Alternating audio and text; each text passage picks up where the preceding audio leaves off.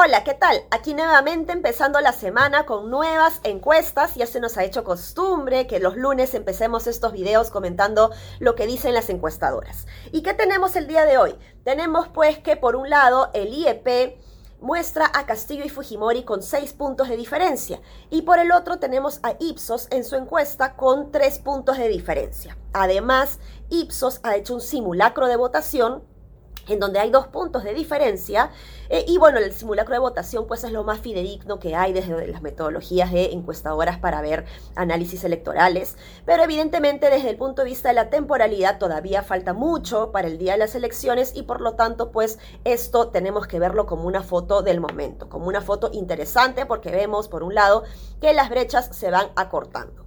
Ahora, no es necesariamente lo que dice el IEP. El IEP se mantiene igual, más bien la distancia, ¿no? Entonces, ¿qué está sucediendo? ¿Por qué tenemos una encuesta o una encuestadora que nos dice que no ha cambiado mucho las cosas y por qué tenemos una que nos dice que las cosas van cambiando? Pues porque los cambios están siendo muy chiquitos, porque si bien la diferencia ya se ha cortado, ¿no? Igual pues termina siendo dentro del margen de error eh, posible que ambas estén realmente dentro de lo correcto. No hay mucha diferencia si nos fijamos en la puntuación que éstas tienen y si lo miramos hacia adelante o hacia atrás en el margen de error. Entonces ahí habría que entender un poquito que no se trata pues de que una encuestadora quiere favorecer a uno o la otra encuestadora quiere favorecer a otro, sino que tenemos que también aprender a leer esas respuestas cuando los resultados son muy pegaditos pues y todo pues puede cambiar como hemos visto en las elecciones de la primera vuelta, ¿no?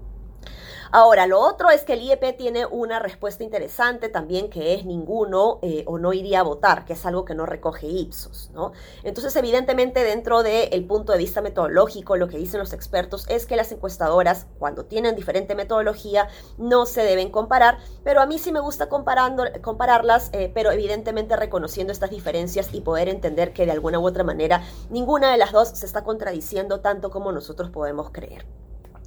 Bien, ¿qué más tenemos? Pues algo bien interesante. El voto eh, anti-Keiko, ¿no? El voto contra Keiko Fujimori, eh, que es un voto que yo siempre he dicho que es un voto sólido, es un voto posicionado, porque está compuesto por personas que son activistas, defensoras de la institucionalidad democrática, se han hecho un montón de marchas, hay como un estilo de vida alrededor del no a Keiko, digamos, ¿no? En cambio, en el caso de eh, Pedro Castillo, pues al ser un candidato nuevo, pues todavía no se ha ganado los odios de la gente, ¿no? Esto pasó también con Rafael López Aliaga, que tenía un margen de antivoto muy pequeñito, pero a medida que se le fue conociendo más, su antivoto fue creciendo cada vez mayor. Y esto es lo que está pasando con Pedro Castillo. Su antivoto está creciendo y en el caso de eh, Keiko Fujimori, su antivoto está bajando. Sin embargo, creería que ella no se debe confiar porque eh, evidentemente pues tiene un techo esta bajada del voto anti-Keiko. Eh, y lo que podemos ver además es que eh, las encuestas no se han movido casi para los indecisos. Los indecisos siguen estando indecisos o los que deciden votar blanco y viciados siguen pensando de esta manera. Pareciera más bien que son ambos candidatos los que se están quitando electores. Esto está haciendo mucho más interesante la contienda y vamos a ver cómo de alguna manera lo que ha pasado el día sábado tanto en el penal Santa Mónica como en eh, La Victoria, pueda pues empezar a calar ya en aquellos indecisos o los que no saben, no precisa. Pero como digo, veamos también cómo están cambiando los electores entre uno y otro candidato, ¿no? Entonces, con eso los dejo y nos vemos para la próxima semana y como siempre, escúchenos en el podcast que tenemos debate. Nos vemos.